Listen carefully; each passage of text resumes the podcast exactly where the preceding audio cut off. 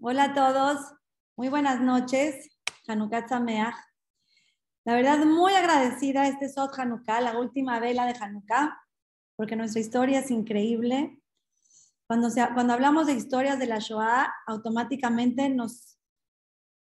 Es, es como algo muy, muy profundo en nuestro corazón y la verdad esta historia es espectacular. Entonces quiero agradecer, como les digo, primero que nada a Shem por la oportunidad y a todos ustedes por estar aquí esta noche, una noche más de inspiración, al equipo de Share Gesed, a Babra Mades, Linda Holtz, a toda esa gente que se encarga de llegar a todos lados difundiendo. Si quieren ser parte de Share Gesed, escríbanme, les explico cómo pueden ser. Y en esta ocasión quiero agradecer un agradecimiento especial al More Jacobo Abadí, que fue el que nos ayudó a lograr conseguir a este, a este súper, súper personaje, porque es un personaje. Y bueno, eh, tenemos dos opciones. Él va a hablar en inglés. Tenemos opción de traducción simultánea al español. Como es, si están en computadora, se van hasta abajo del lado derecho. Está un mundito que dice interpretación. Ahí le dan clic, eligen español. Si están en celular, hasta abajo del lado derecho hay tres puntitos donde dice más. Igual le hacen clic y escogen español. Eh, ahorita yo voy a hablar un poquito en inglés para darle la bienvenida. Eh, we are really, really excited, Dr. Bernd, to have you this night with this quorum that it's a really special quorum that we try on Sundays to bring spectacular stories that can uh, fill our, our soul and, your, and our heart with hope and really beautiful feelings. And I'm, I'm sure that this that the story that you have for us tonight is is, is gonna bring us exactly what we what, what we're searching on on Sundays. Thank you so much for your kindness. Thank you for your time and for being here with us. So we are all yours. Thank you and welcome. Well, thank you very much. Uh, very nice introduction. Can everybody hear me?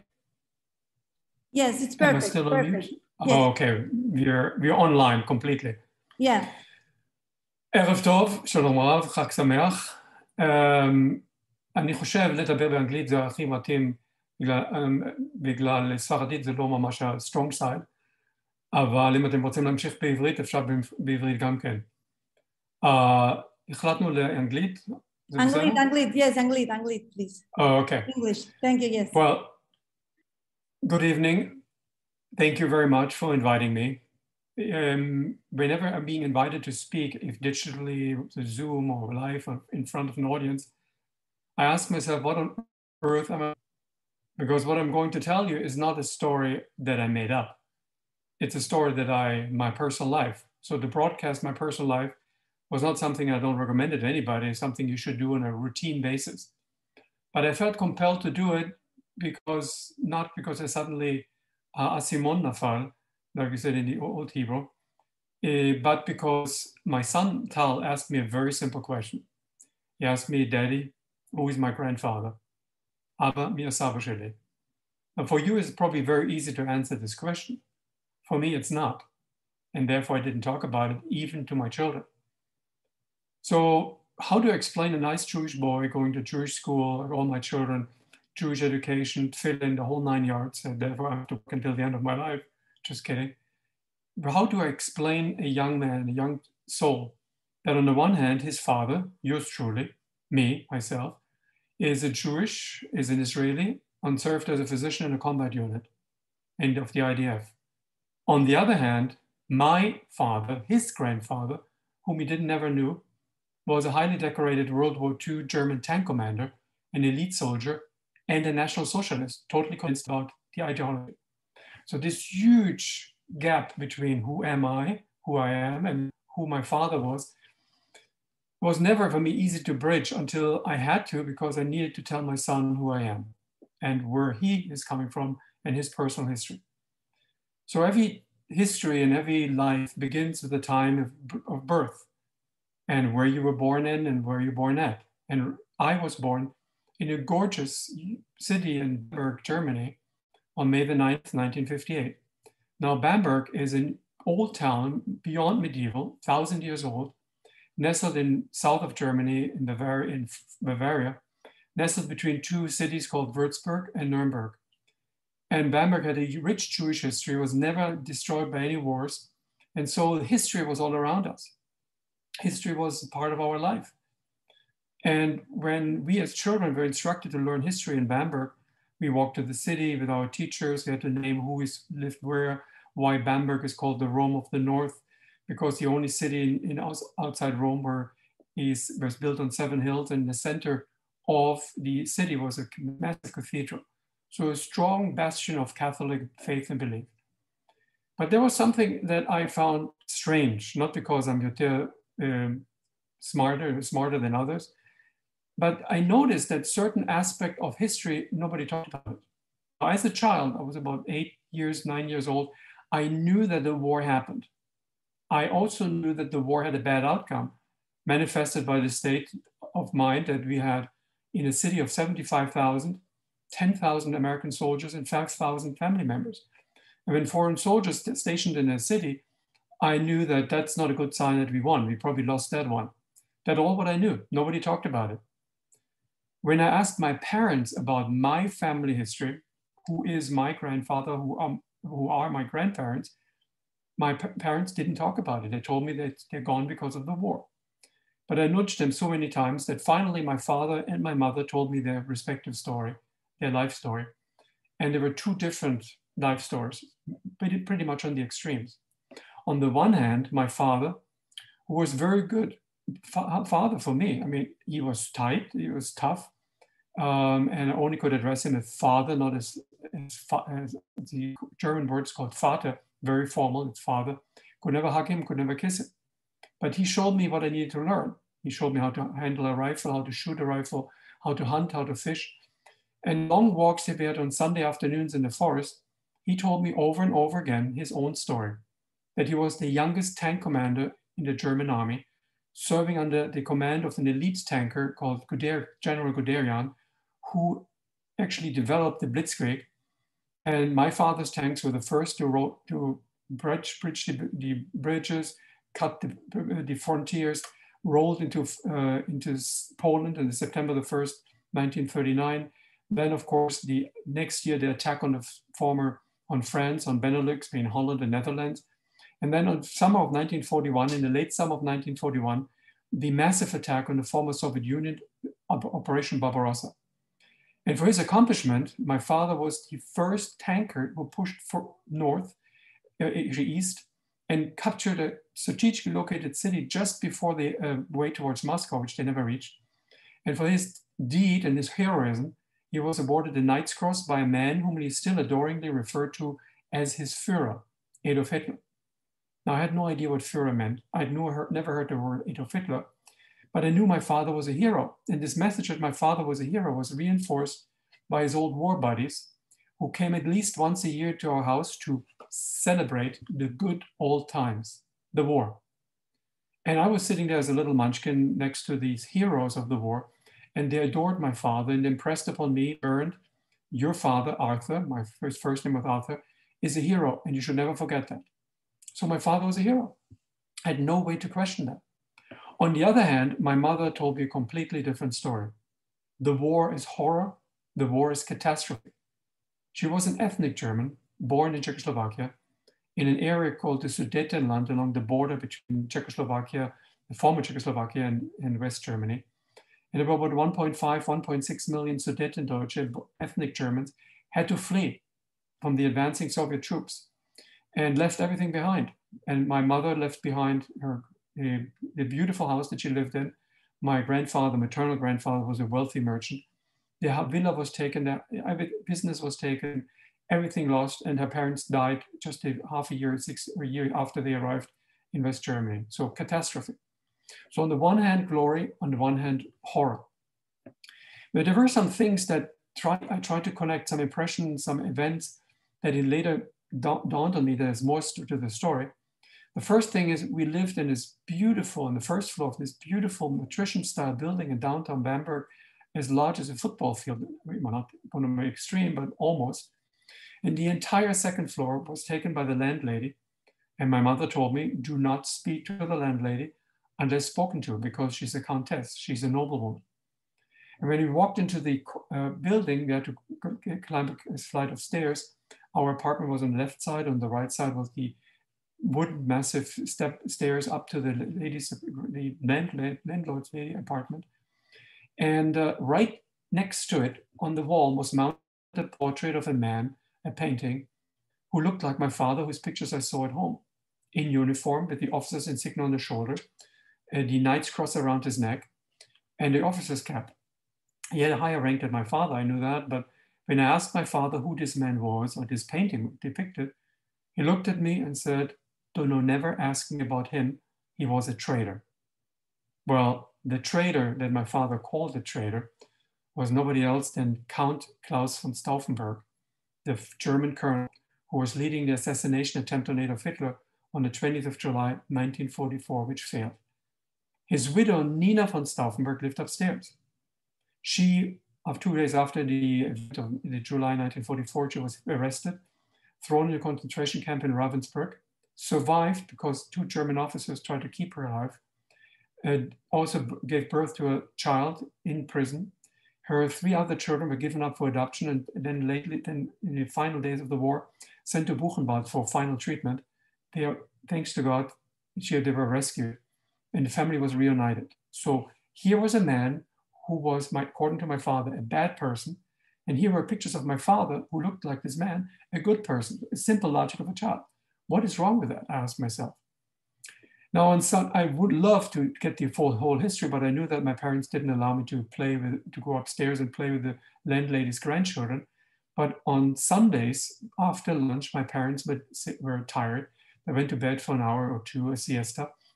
And I used the time and sneaked upstairs and wanted to play with the grandchildren. And in the, I remember in this huge apartment, wall to wall, pictures, hundreds of pictures of her with her husband a loving, caring couple.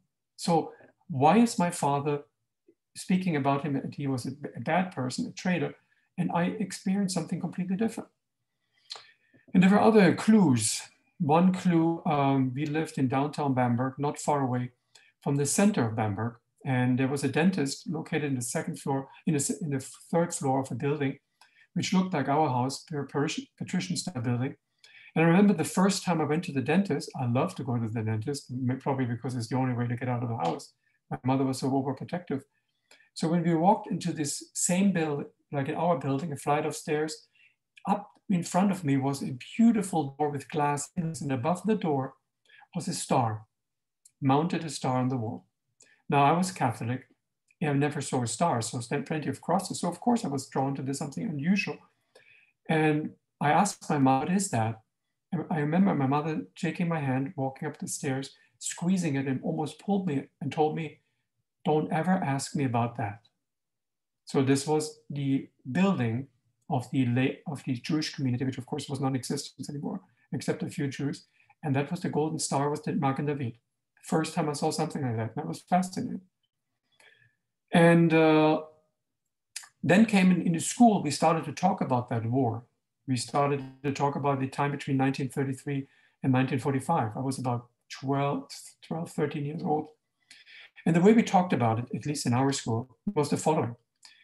Adolf Hitler rose to power in 1933. He was appointed as the member, as the leader of the largest party in the parliament in the parliament of Germany. The last election took place in November 1932. So he was legally elected.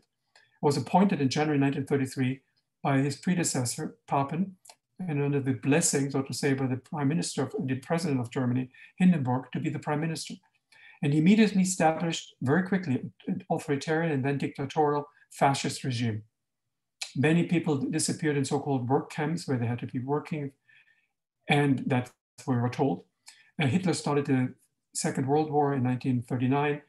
Um, the, we lost that war on 8th of May 1945. Germany surrendered, capitulated, and then on the 9th of May it was all over, and everybody disappeared like a group of Huns invaded Germany.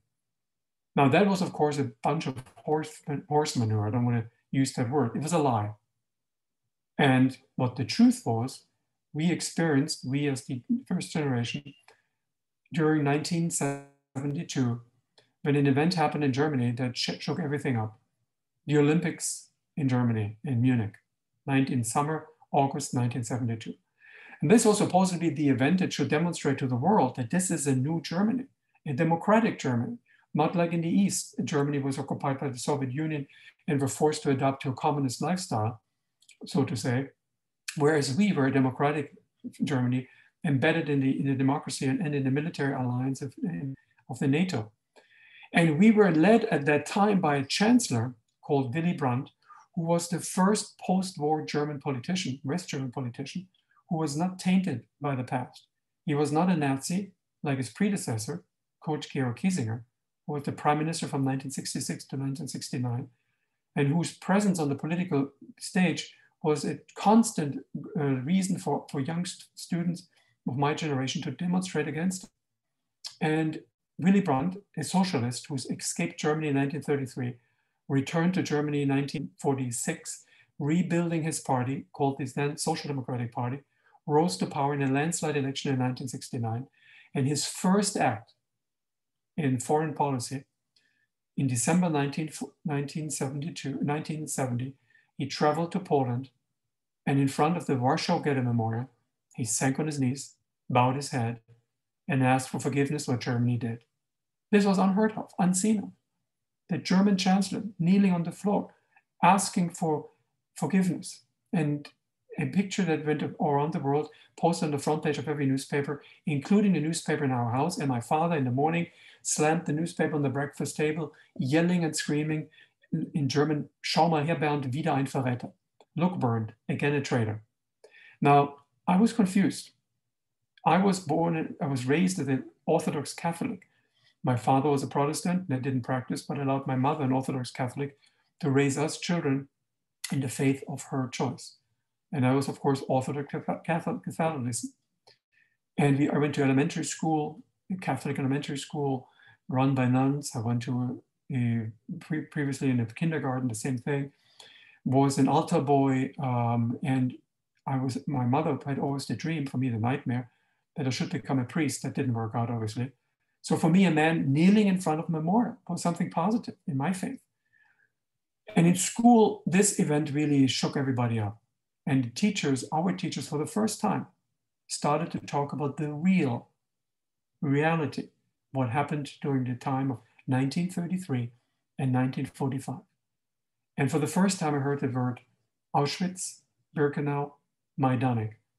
Murder of six million, not as collateral damage of war like we learned in school, 6 million died as a deliberate ethnic cleansing campaign, murder on epic scale, conducted by the German government, democratically elected German government, in, in the name of Germany. And I was shocked, not only by what I heard, but by the fact that I didn't know about it. And why nobody talked with us about it until now? Our teachers cried, some of them cried. It must have been very, very serious. And on the way back home, I decided to ask my father about what really happened because he shouldn't have known. He was the hero. And I remember when, when he asked me, what, did, what happened in school today? Did they teach you anything new?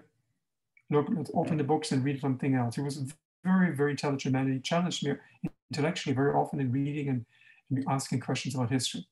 So asking about father, we learned about the Holocaust He looked at me, the Holocaust? Well, that's a lie.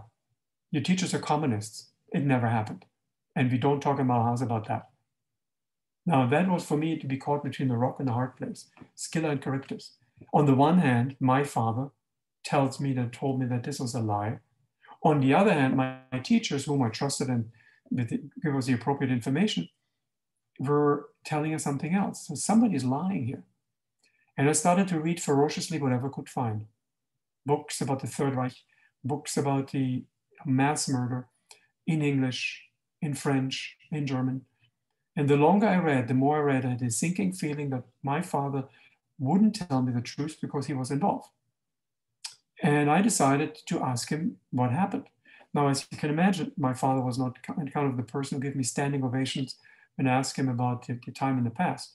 And I had to really gauge the moment, how I can talk to him.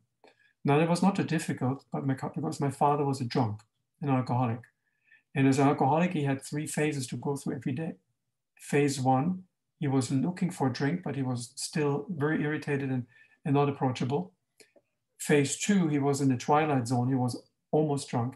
I called it now the Shicker zone, but I make it up. And stage three was he was completely blasted. So in stage two, I could really poke and find out what he did. I also could manipulate him, get money out of him. And the revelations, what he told me, were actually grouped in the same three phases. Phase one, Bernd whatever allegedly happened, he said, allegedly. We didn't do it, me, the Wehrmacht. We were above it all. This was all the SS. Now, that was a blatant lie, and I could prove it later on, but this was a lie. His unit was involved in mass murder, I found out later. He actually, I found pictures 25 years later. I'm still researching if I could. After the archives in the East opened after the fall of the wall, tons of material could be reviewed. And I hired a historian to find out of my father. And what I found was horrible. And there were pictures of him sitting next to Heinrich Himmler in 1942. The head of the SS, Heinrich Himmler, sits here with a high ranking German elite officer, tank officer. This was not about talking about tanks. This was about how the army could sa- safeguard and could protect the killing zones that the SS used for mass murder. That was, of course, something I didn't know. And uh, I also found out that my father signed a letter in 1942, 43, to, in which he described the capture of 600 Russian prisoners of war that needed to be transferred to Birkenau for final treatment. Now, unfortunately, Auschwitz and Birkenau was also the death, death killing field of captured Russian soldiers. And these 600 men that he sent to his death, to their death, he never acknowledged it. It was him like it, just like animals. The second phase began with the following. Well, Bernd, um, yeah, there was some stuff going on, uh, but all those people that were killed, allegedly, were not wearing a uniform and had a weapon, therefore they didn't belong under the protection of the Geneva Convention, the rules of war. They were considered guerrillas and terrorists, and so we could kill them. Now, that was, of course, total lie because there were many civilians, only civilians out there. Maybe here and there's somebody who fought against as a partisan. And ask him rhetorically, you tell me that one million plus children were herded into concentration camps, were sent to the gas chamber, gas, their bodies burned and their ashes, their ashes scattered over the killing fields of Auschwitz and Birkenau, Majdanek and Treblinka. This is, this is not, this is not feasible. And then one day was the final third phase, one time only. He was drunk as hell. And um, he started. He said, look, you, your generation, you specifically, you're weak. You're not a man. You're not somebody who can create a nation. We as Germans, we went into not only to fight a war, but to exterminate all this lichluch, the dirt, the vernons. These, we had to do it because the world should give us a Nobel Prize for it because nobody liked the Jews anyway. Now that was the final straw that broke the camel's back. I didn't talk to him anymore. I considered him not a hero, which was very emotional, but as a common criminal. And I asked myself, how can I break this deadly cycle? I need to understand, I need to learn what happened. And I need to understand much more than I could read in books. So I approached one of my teachers, a former Jesuit priest, and he looked at me and said, Bernd, I belong to a generation that was born during the war. And I had to come to terms after the war, and my father never came back, that something horrible happened. And I committed myself to the study of the Catholic faith. I became a priest, and now I'm a teacher. And I learned, like every good Catholic, that we have to make amends. And I looked at him and said, Well, amends means I make amends to those who were harmed, but I don't know Jews. The only thing I knew about Jews, the Jews killed Jesus. That was all what they told us in Sunday school. And he said, Look, um, I will arrange a meeting between you and a group of Israelis. We, as a progressive wing in the Catholic Church, inviting once a year a group of Israelis, Jews and Arabs alike, from Neve Shalom to Germany for one week trip, 10 days trip. And we always um, encourage young one or two Germans to participate. And I was the chosen German to participate. And when young people get together, I mean, you, I was 18, they were, I was 19, they were 18. They, uh, we start to learn from each other what music you like, what food you like. I have to admit, I like the Israeli girls a heck of a lot. They're good looking. And um, I bonded with an Israeli girl and she noticed my interest and she looked at me and said, Tacheles, if you like me and you want to go any further, you have to come to Israel and meet my parents. And I said, as a big Schwitzer, of course I will do that. There was only a tiny problem. I had no money and no passport. But I was so awestruck and so motivated to go, go to Israel to meet her again that I worked during the summer. I got a, I got a passport for the first time. And I traveled to Israel in a way that I do not recommend you to do it. I took a train from Bamberg into München or Munich. From there, we crossed the Alps in another train and uh, we arrived in Ancona, the port city of Ancona in Italy, uh, to be boarded on a ferry, which I, and I slept on deck. Again, this was not a cruise. And we shipped it throughout the Mediterranean, stopped in Piraeus for reprovisioning. And I sent her a telex. Imagine this was the time before cell phone, Google, Schmoogle, TikTok, Tactic, whatever it is. This was just hard work writing it out. So she knew that I would arrive at that day and then that time with the ferry from Piraeus. And I remember when we approached that morning, the harbor early in the morning, five o'clock. And I remember when the sun was rising, the, like the mountains, the closer we came to Haifa, the mountains reaching out of the sea, a beautiful sunrise. And it was very emotional because many members, male members on deck prayed with the tefillin and the talit. And um, I said, this is unbelievable. This is like magic. And when we approached the customs area, I suddenly, all my fascination was wiped away and replaced by fear. What happened if anybody would recognize my name because my father did something to them? Irrational fear, I don't know, but maybe irrational. But when I passed through customs, all the doubts were wiped away because she was waiting there, embraced me and said, let's go to visit my parents. We took a community taxi, which is that called, called Shirut, drove up to Neve Sha'anan, which is on the Carmel Mountain, a working class neighborhood at that time. And her parents were waiting outside this tiny little house. There were rows of tiny houses and embraced me as if I would be the long lost son. Chit chatted with me in Yiddish. Her father took my rucksack, her mother took the bag. She spoke in Yiddish only too. I had no idea what they were talking about. And they guided me into the, inner house which was a, literally a living room, maybe one plus. They moved all in the in the tiny room. I, they gave me the living room to sleep. Dished up in the evening in the tiny kitchen just whatever they could afford, hummus, uh, trina, um, everything that I, pita, sata, everything I never ate my life before. And they were trying to communicate with me. And her daughter was translating and interpreting. But suddenly her father looked at me, looked at me sternly and asked me in German, clear German, haltingly though, if you want to speak German, I can speak German too. And I looked at him, how did you learn German? I shouldn't have asked the question because he looked at me, pulled up the sleeve of his left forearm where the number was tattooed, and told me, Auschwitz, Auschwitz, Auschwitz. And I wanted to sink in the floor and I mean disappear here for the first time in a home of a Jewish family in Israel, Holocaust survivors. What will happen to me? And he put his arm hand gently on my elbow and said, Don't be fearful. I was received in Germany by the American forces. They set us up in deep displaced person camps. And I had to learn that Germans are not, not all Germans are monsters, some are not.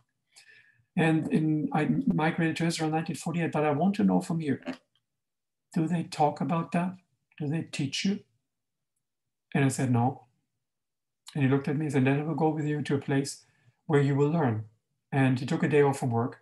He was a, a, a foreman in the uh, port of Haifa, very strong man. And he traveled with me to Yerushalayim by bus, and we went to the, the Holocaust Memorial, Yad Vashem.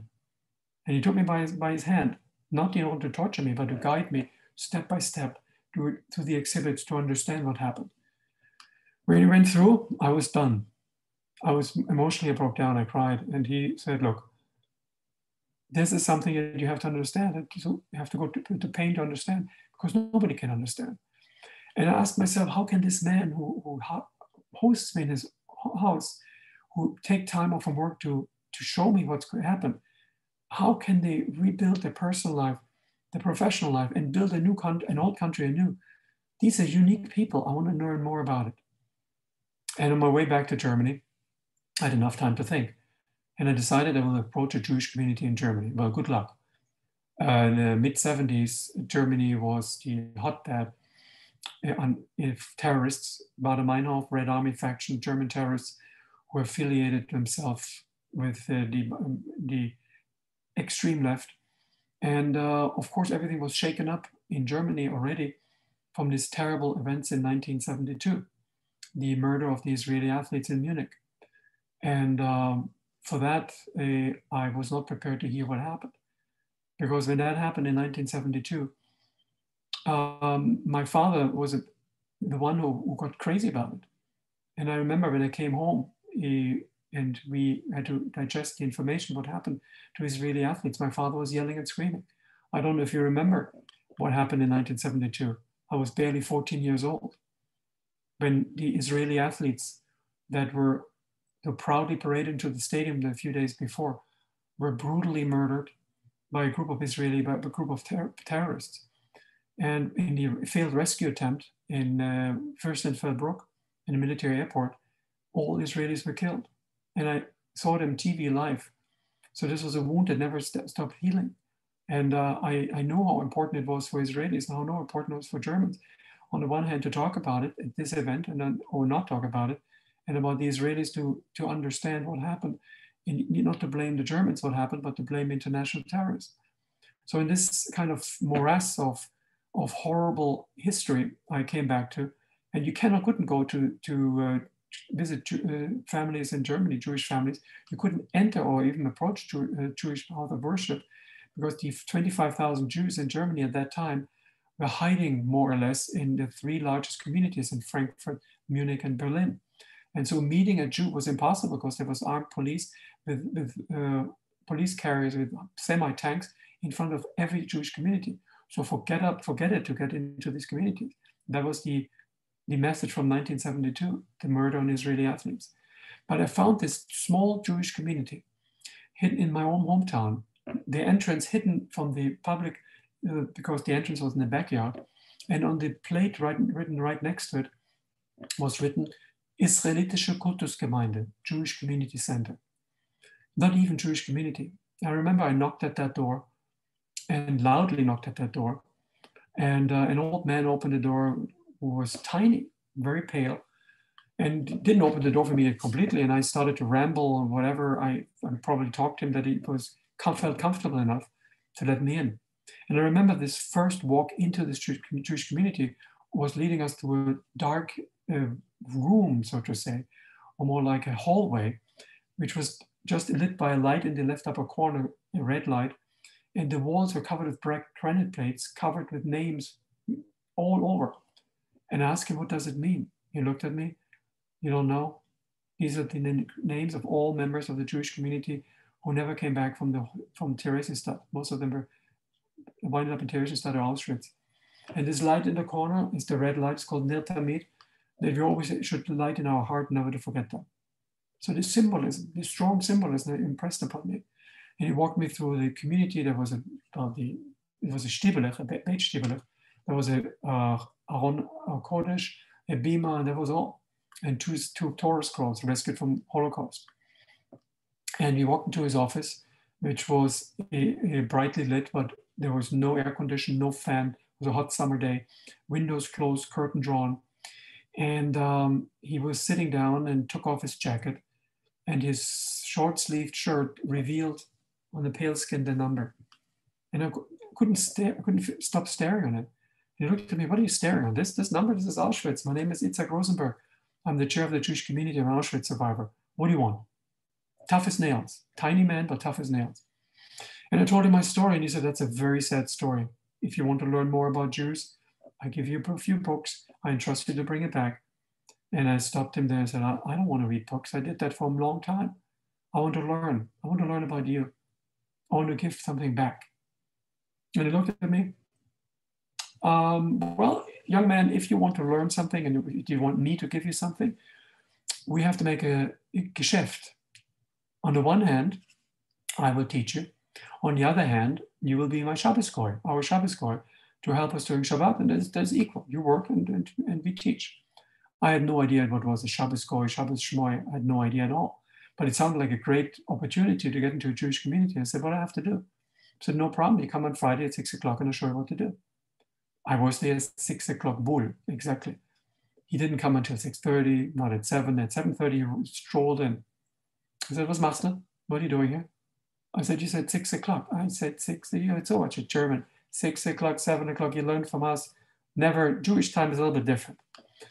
He was joking. It is sick, wicked humor. And then he showed me what to do. Set up the table, lit up the candles, um, make, make, the, make the food ready, hot, prepare the coffee. So every labor that a Jew during uh, Shabbat cannot do. It. And he told me one thing. He said, look, this is the only safe space for the members of the all Jewish community. We have about almost barely 25 to 30 members, all Holocaust survivors with their families. And when they see a stranger, a goy, in their midst, they get upset. So be prepared, but don't worry. And indeed, when the first members of the community came in and they noticed me, they told Itzhak in Yiddish, was nach der Goy dort, and Itzhak said, look, the alte Kacker, that's what I didn't, I didn't say, the alte Kackers, they, they forget about them. And so I came every Friday, every Saturday, week by week, month by month, holiday by holiday, year by year. And the closer I came to this family of choice, the more I distanced myself from the family of origin, my family. And it came to blow up. I mean, there were several big blow but the final blow up um, came on Christmas, when Christmas fell on a Friday night. And on Friday night, it was very clear to me I had to go to the temple. But Christmas, on the other hand, for my mother, an Orthodox Catholic, was this huge affair. And uh, I remember I can run it like a movie in my head, like a tape. We went in the early evening to the to get to the cathedral to listen to participate in the mass, Christmas mass. Came back and my my mother had already prepared carp and lentil soup, symbolic food for Catholics. And we waited for our father to ring the bell so my mother could open the massive wooden door leading into this huge room with the Christmas tree in the corner, um, decorated with real candles. And my father standing next to it with his finest dark suit with the knight's cross around his neck, singing festive Christmas hymns. And I was, I had it. I mean, I blew up. And this was just too much. I said, let's stop this Greek tragedy. This is not normal. You celebrate the birth of Christ by wearing this nasty metal around your neck? You're a murderer. Don't you get it? You're a murderer. And my father looked at me. My mother cried. He said, Raus, get out. Well, that was a little problem um, because I had ein kesef, no money, no, no ein kesef, kein Geld. But I was in the second to last year in medical school. I had a scholarship which barely fit, helped me to go to school. And I was in, under tight strains and I never asked for money in the community. And suddenly one, Itzhak must have told somebody, suddenly a member of the community who never talked to me for seven, for five years that I was already there. He looked at me and said, Du bist der Goy, you're the Goy. Oh, very perceptive, yeah. Um, you can you tell me why you have these dirty shoes and the dirty, dirty shoes, schmutzige Schuhe, schmutzige Jacke, schmutziges Hemd? It was not true. Buy something better. Here, take a hundred mark, which was a lot of money, and buy new shoes and new new skirt shirt. And I was in the one hand belittled and offended by what he said, which is not true. On the other hand, he gave me 100 marks. So I walked to Itzhak. Itzhak was my quasi father. And I said, Itzhak in his, sitting in his office. Aaron, that was his name, gave me a hundred mark. Aaron gave you a hundred mark. He never gives anybody money. Did you ask him for 200? I said, why should I? Because you're a guy. I can come sit down. Listen to me. You don't understand one important part. We're physically act, we're physically here, but often emotionally torn and just empty. I had the good luck to meet a non-Jewish German woman who was married to a Jewish man before, who, who did never return from Auschwitz. And we married and she built a beautiful family for us. She converted, we had children, and it was wonderful. But Aaron is, we don't even know anything about him except from the Red Cross entry that he was in Auschwitz. He doesn't talk about it. And Aaron, out of whatever reason, chose me as the person who should tell, who should receive the story out of his mouth, the story which just turns my stomach upside down. For the last six months of his life, unfortunately, he told me as much as he could about what happened. He was belonging to a Sonderkommando in Auschwitz. Now, Sonderkommandos are a group of Jews who guided the victims waiting for the gas chamber into the first chamber, giving him a card, a plastic card with a number, and a two cards. Said this one, this one you hang on the in the on the when you get undressed on the ropes. You put your number there, so we can identify your clothing. You get it back when you get on the other side. And so he could calm them down. They could calm them down approximately. Then the door was shut, closed shut. The SS sharks threw cyanide gas, Zyklon B, into the chamber. And not like you heard in stories that the death was tough but short. It took up to 20 to 30 minutes, according to Aaron. When the banging stopped, the Sonderkommando, now equipped with gas masks, opened the doors on the other side, pulled out the bodies, broke out the gold teeth that they could find, burned the bodies, crushed the bones, and scattered the remnants in the pits right next to the crematorium. For that, they were rewarded with alcohol, women, as many as they could want, meat, food, anything they could eat. And 90 days later, they were, they were the second group came in, and the first group was gassed. He survived. And um, he died about six months after he, he told me the story.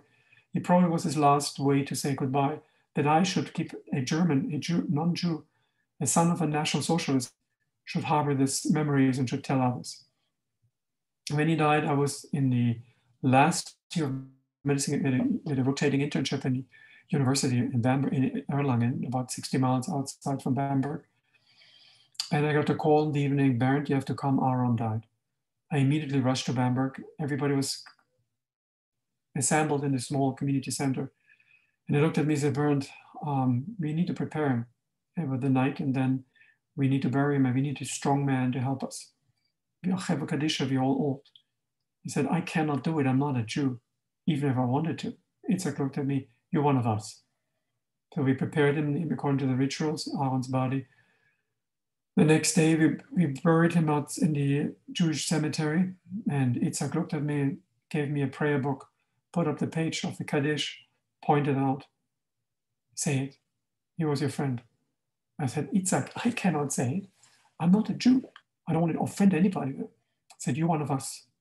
And I said the Kaddish. And I knew I crossed the line. That was crossing the line in a big way. Because I said, if they trust me so much and, they, I'm part of this family, which I never had, I want to be a Jew. And um, I told Itzhak, I want to become a Jew. Itzhak looked at me and said, this is not a good idea. Did you already forget what happened to me and to others? The number suffering. You're you're you're a righteous man. You can you can spread the news about how not all Germans are bad. Don't do it. I said I want to. He looked at me and said I feared that this moment would happen, and uh, I put some money aside. I will send you to Frankfurt. You will stay there. I pay all expenses paid holiday for the next three days with the rabbi whom I already contact or will contact and the rabbi will, will tell you that it's a not it's an it's an, an idea that you should get rid of as quickly as you can. And I met the rabbi. He told me, I will teach you anything you want, but no conversions for Germans that have no pressing reason. And so for the next two years, I studied with him off and on. And um, every time I met him, I asked him the question new, when can I convert? And he finally broke. I said, You're not, Nick, you're crazy. You drive me crazy. He said, If it was in March 1986, if you want to become a Jew, which I no doubt you have the intellectual capacity, you need to undergo a, several procedures and several acts of faith until the rabbinical court, who will hear your case in December, will act. And they may act against you or in favor of you. And during this time, I told you you have to make some adjustments to your physique. One of them imp- imp- implies a surgery. I want to talk about it. And it's not a plastic, it's not a plastic surgery of the nose, it's something else. Had to be done in an Orthodox uh, kosher uh, hospital in, in Switzerland because it was the only one that was available. Uh, there was a, then three months later, I had to travel to a Jewish community, in, actually an Orthodox Hasidic community in Metz, France, which maintained a, uh, a, a mikveh, which was hundreds and hundreds of years old and underwent in the tahar, and underwent to the mikveh. And uh, afterwards, I I remember I had this date for the rabbis, and it was not a date that I prepare, was prepared for. This was a date preparing for what I never believed it would happen to me, the conversion to be a Jew. And I remember the, the rabbis were sitting downstairs, I uh, was sitting upstairs on the in a, in a uh, elevated podium. I was sitting downstairs and looking up, and they were wearing black, addressing the head of the uh, like judge, shofet. They were looking very sternly at me. And uh, I, I told them my story. I, they asked me some questions about perfunctory question about knowledge of Judaism. And then the chief chief rabbi said, "Stop, Bernd. Can I call you Bernd? I understand that you're a good man. I have here letters of recommendation. I have here the story what you did. Kol But I will not convert you just because of facts that are written on paper. I want to hear your conviction why you converted. And I told him my story the way I felt it, not chronologically, but what my father did and what I felt. And he retreated with the entire court. They came back after half an hour. It was the longest half an hour of my life. They asked me to stand up. And I stood up. And the rabbi said, Are you ready? He read the conversion certificate in Hebrew and then in German. And said, it was a very tense atmosphere. He looked at me, Did you already choose a name? No, I, I don't know what you mean. Well, the last name we give you to is Ben Abraham, but the first name you can choose. I said, What is your first name, Bernd? I said, Bernd. You know what it means? I said, No, the bear slayer. Take it, Dubi, Dov, Dubili. Take, take it, it's free. And so I crossed the line and, and became a Jew. It was such a, a moment that's beyond emotional. And he asked me the second question, What do you want to do? And I said, Look, Rabbi, I have no money to give for what my people did to you people. I have a profession. I'm just graduated from medical school, but I'm still young and not fully experienced. That will help not so much. But I want to serve in the army and fight for something I believe in. And uh, that's what I did. One month later, within that month, I was approaching the Jewish agency in the Israeli embassy in, in Germany. Immediately, I was issued a Chok the law of return, stamped into my passport, and a one way ticket from Frankfurt to Tel Aviv for the 7th of January 1987. And uh, last time I visited Itzhak, he was sad, but he knew that I had to do what I had to do. He said, Bernd, whenever there's a problem, call me. I doubt that you will. But ask me, I'll have to ask you the tough question. Did you say goodbye to your parents? I said, No, I don't. But how can you be a Jew not saying goodbye? You have to be come above your your faith and act within your faith and say goodbye, which I tried my mother, I approached the house. My mother was standing outside when she saw me coming, crying and crying. And my father didn't ask me to come in, not at all. He was standing there drinking, completely blasted, yelling at me, should get the hell out of here. And so, which I did. Uh, next day, I flew from Frankfurt to Tel Aviv. I was assigned to a kibbutz. I remember my first klita encounter, immigrant encounter. It was the old airport in Lod. It was the Olama uh, Olim, in the evening, it was about nine, nine o'clock at least. And one Pakid, one bureaucrat sat there behind a glass window and nobody else was there.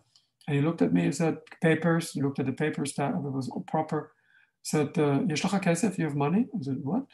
Do I have to bribe him? No, because if you want, you have to ask, have to ask it that because there are two options. If you have money, you go to Ulpan Akiva and in Yerushalayim, uh, and if you don't have money, you go to the Ulpan in, in a kibbutz. And I said, well, kibbutz sounds good because it's the only option that I had. And I was assigned to a kibbutz the same night. Six months later, uh, after I learned barely Hebrew and did a lot of hard work in banana fields. If anybody is interested to know about bananas, please ask me. I was assigned to a hospital in downtown Tel Aviv, Ichilov, did my one year intern rotating internship.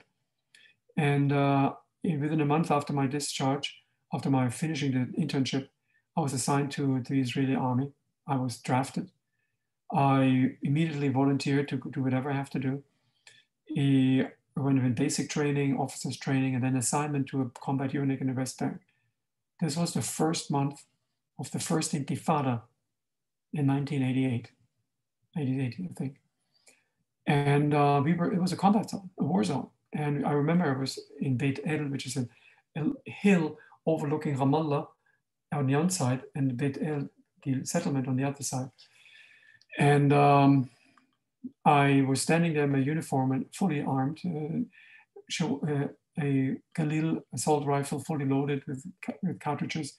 I had a two hand, handgun, a nine millimeter, and I was in I was in uniform of a, of a lieutenant. And the commanding officer said, "Look, guys, Jefe, this doctor is your doctor now. If there's any problem, to call him, and his name is you have to change your name.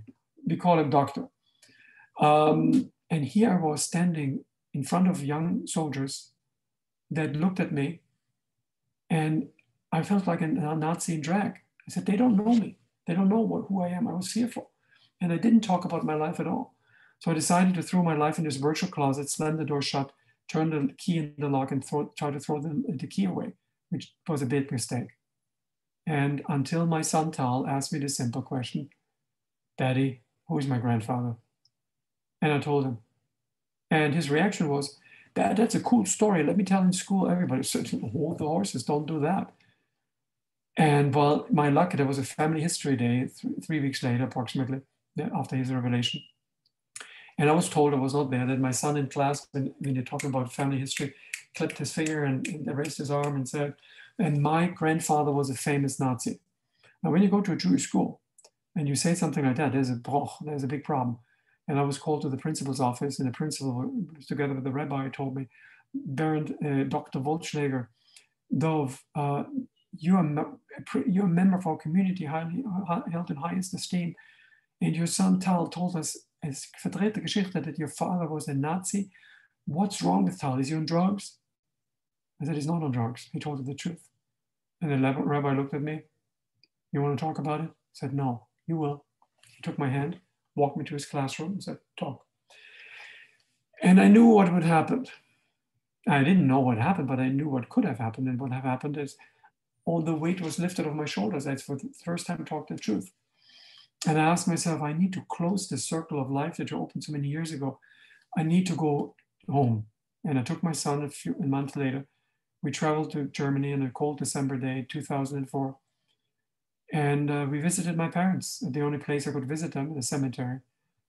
And um, the cemetery is a unique location because in Bamberg, in, in called the area around Bamberg called Franconia, Jews and non-Jews lived and worked together. And they had common the common cemeteries only separated by a wall. And my parents' plot is located one row parallel to the wall that separates the Christians from the Jewish cemetery. When you go to Bamberg, over you will, look it up.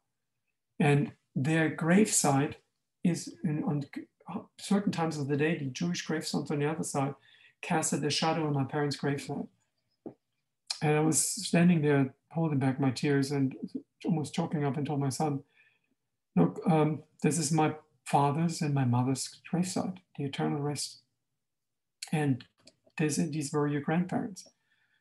They never, ste- they never stepped out of the shadow of history. They, as a symbolism, their gravesite is still casted by, still covered by the shadow of history. What I had to do is to step out of the shadow, took it upon myself to learn as much as I could what happened, kept full responsibility, looking back and moving forward with the complete resolve that it should never happen again. And that's what I'm doing. I'm not going all the time to the cemetery, but I learned my lesson. I make it a point, not because I want to be famous, not at all. Um, I wanted to teach others that persons can change. If I can change as a normal German, others can change. You know, it doesn't mean a way for conversions, but at least admit what happened was our responsibility and we have to do something about it.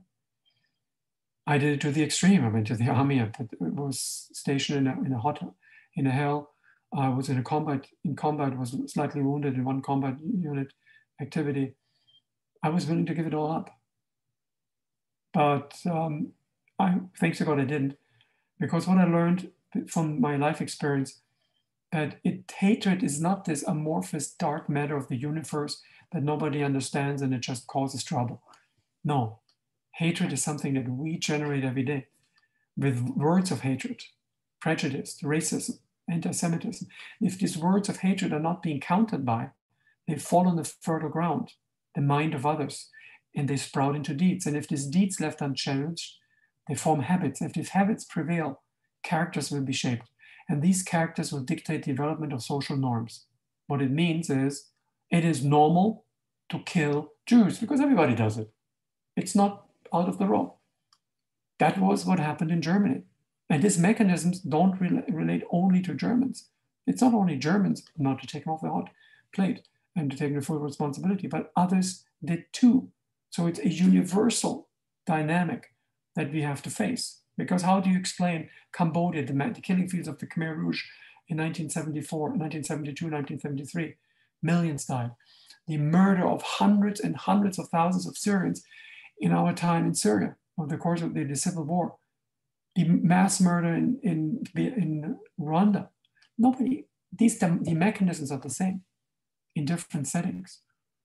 What can we do? We have to fight back, not necessarily with a weapon, but we have to stand up and fight for ourselves because we are the canary in the coal mine.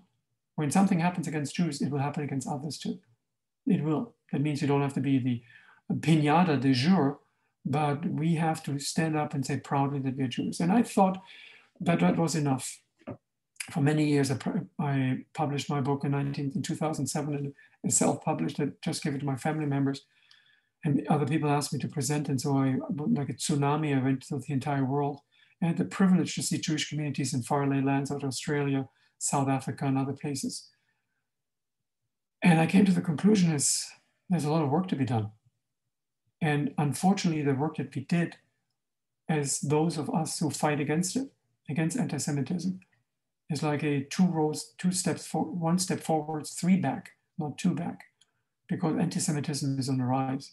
Let's not not talk about politics. We're talking about the policies of politicians. A very well-known American general, Hayden, who was the head of the CIA, the head of the NSA, a very knowledgeable general, told an interview the following We're living in a post truth, pre fascism era. Post truth means don't listen to the truth. I, as the leader, will tell you what's true. This is all a lie. Don't need to don't have to form your uh, opinion. It's all a lie. I tell you what's true.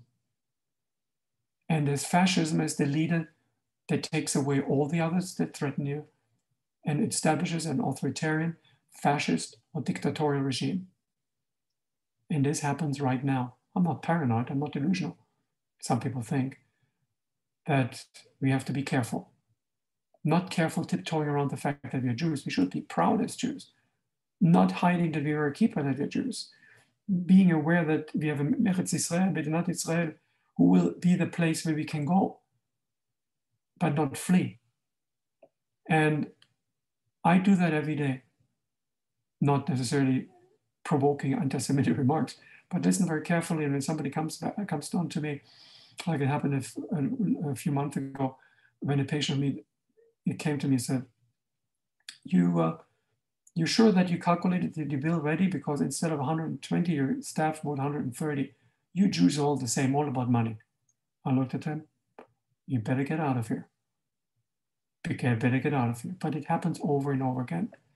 So not to make you angry or fearful, but hopefully more resolved that as I am a proud Jew, a proud Israeli, and served my country in, in, in good times and in bad times in war, that I look up, up and look in my mirror and said, against all odds this change is possible. Thank you very much. Thank you, thank you, Dr. Bernd spectacular. I thought it was great, but it's greater than I thought. Baruch Hashem. Thank you so much. They're, asking, they're asking can, can, we have a little bit of, of questions or, or we can't? Sure. Well, okay, they're asking, first of all, what's the name of the book they want to purchase? Um, it's not, it's, it's out of, it's called A German Life Against All Changes Possible. The printed version I'm reprint because there was so, so much demand. He uh, will come soon back. But the digital version, the Kindle version, is is, uh, is available for download still. Obviously, Okay, it's available in Hebrew as Betzel Ha'av, published in Yedioth Ahronoth, uh, Betzel Ha'av. Uh, in Portuguese, it was published by a Holocaust survivor who took it upon him to, to print it in Portuguese. And it's written, and it's of course available in German. Um, so one of the one of if you have a problem, let me know. Okay. And they're asking, uh, how many uh, kids do you have? Well, how many sons and daughters? And if you married the same Israeli girl from the Uh-oh. beginning. Okay, how many kids I have? Let me count one. I'm just kidding. Um, I have three children, ranging between 32 and uh, 26. Two daughters, one boy. My daughters, my my oldest daughter is a, a physician assistant, in, specialist in emergency room in a hospital in downtown Manhattan, Presbyterian Hospital. I have a young, the youngest daughter, uh, her name is Natalia. My oldest is Jade, but the youngest is Natalia. She is an astrophysicist what she knows about mathematics, the way she handles mathematics. I mean, I must be some, from somewhere else because I don't understand at all what she's doing, but I'm proud. My son is 32. He's a, uh, a attorney in Miami. I cried about it for a while, but attorneys are people too. Just kidding. So, um, and uh, how? What was the next question? That if you married the same Oh, if I'm married. Well, we were when I left Israel, we stood in touch maybe for a year or so. She went to the army and met somebody else. I met somebody else. It was just a something that uh, that happened. But but um, after my first presentation in Israel on Galei Tzah, I gave an interview. It was in 2008, and uh, she called in the the producer of the story of, and said, "This voice I recognize, but they never spoke Hebrew. Who is? Can you give me the contact phone number?" And they gave it to her, and she contacted me in uh, in Miami. I flew a month later to her, met her again. She has a beautiful family, beautiful family. We spent some good time together. We are still in touch. Wow. Okay. And they're asking if your father was a, uh, sometimes judged for the tribunal. He was judged. Well, that is a good question. Now, I'm not pre- pre- preface the, what I'm saying right now. I'm eternally grateful for the Americans, what they have done in the life they've sacrificed to liberate our my country, to allow me to grow up as a free man. I'm always, always emphasize that all America, Americans in America big, a big hug. But when Americans in April 19, in May 1945, and 9th of May 1945, when the war ended, the Americans in the zone uh, saw what happens. They had not uh, very happy thoughts about uh, about Germans. Now you can imagine that my father, who was in April 1945, was led was spearheading the last Tiger tank commander, which was in the most advanced German tank, to prevent the Americans to cross the River Rhine uh, he was captured. Uh, and uh, it was just a few months after the war in the Ardennes, the massive loss of life and murder and the SS committed horrific crimes of hum- against humanity that they didn't, didn't look at an American, a German officer a bit too kindly. They're locking up in a cage. She was held in one year in American detention, for one year in Britain, British detention. Um, I have found the uh, part of the, uh, the, the denazification and interview protocols in Germany, and it was he was considered to be a second degree Nazi, a third degree Nazi. So he was punished by not allowing to take any security sensitive jobs, police, banks, and so on. He peddled books uh, from door to door salesmen and other items. And in 1956, he was called upon by the then new West German army under the command of, of course, a democratic German president. Um, he was called upon to be a instructor for Americans, for Germans, for American soldiers, uh, training on the uh, American tanks and uh, training to know German army on the American tanks. And um, for him, for this, he became a colonel. He quote unquote graduated in 19, 1958 and joined the, the West German Ministry of Civil Defense and retired from that. So he was never thrown to jail. He had never a direct consequence, if you consider prison 40 years a consequence, but he survived in a sick way. Okay, and you told us that you went home. This is the last question. Thanks for your time. whatever question you want. Thank you. And they're telling uh, you told us that you went back home with your father and your mother to say goodbye. They were at the door and they, uh, your father shouted you that you go and your mother was crying. Did they know that you convert or just they were angry because you hate what, what had happened? They knew that, that I converted because um, somebody told them. Um, my father was in the was highly admired by the generation the, after him, by the tanker tanker generation, I call them tank the tank commander, and uh, for he was very tightly connected to the soldiers and officers in the Bundeswehr and the German army. So even though he was not serving there anymore and he was not advising anymore, he was in touch with them.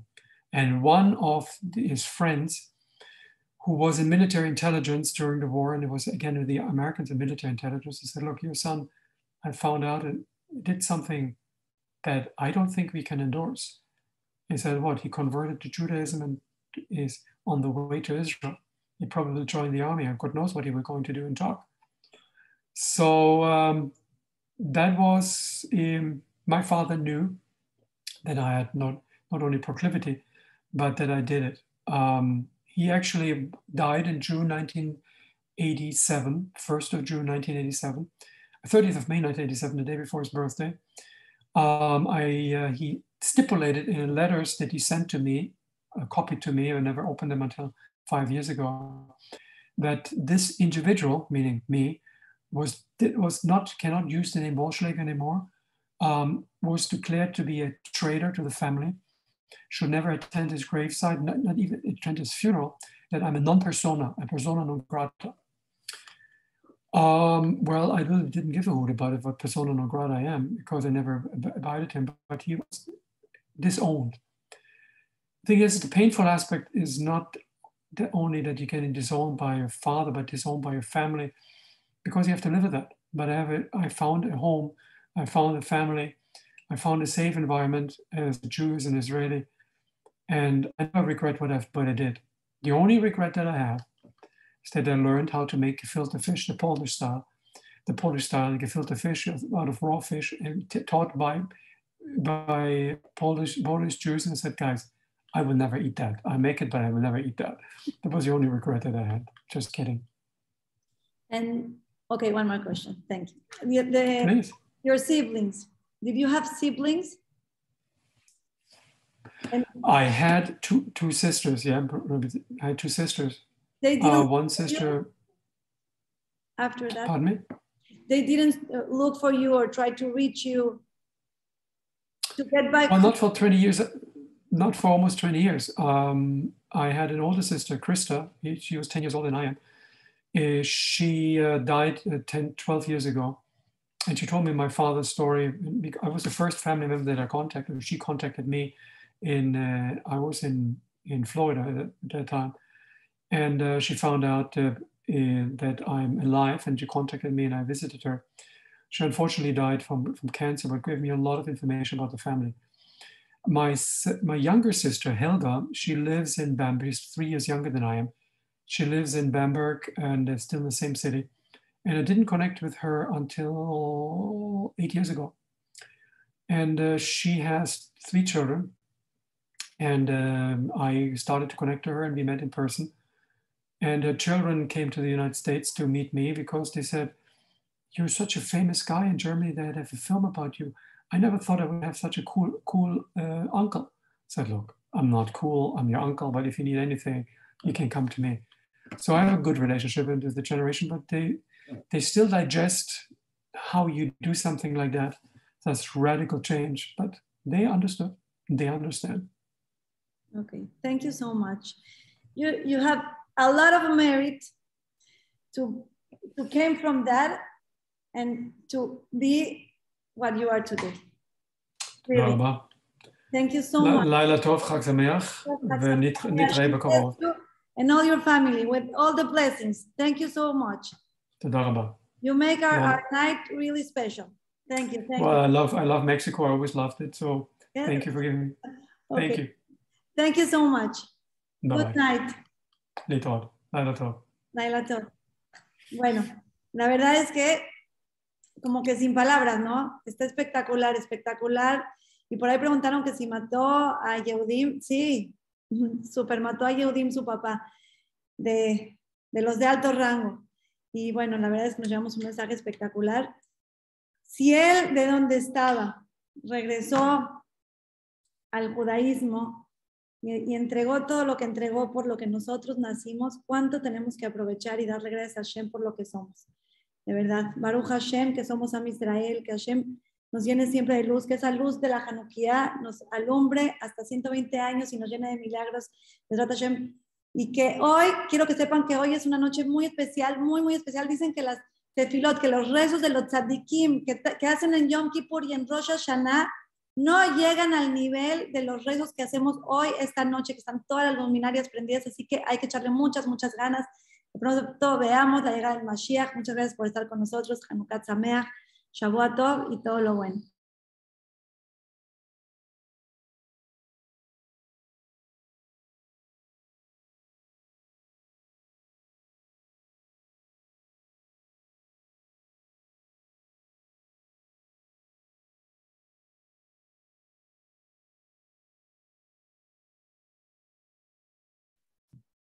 Perdón, perdón, perdón. Con la adrenalina del, del doctor y el hablar el inglés se me fue agradecer muy, muy, muy especial a Jajam Abraham Cohen, que nos hace siempre, como siempre, la verdad, un gran, gran trabajo con la traducción al español. Jajam Abraham, mil, mil, mil gracias.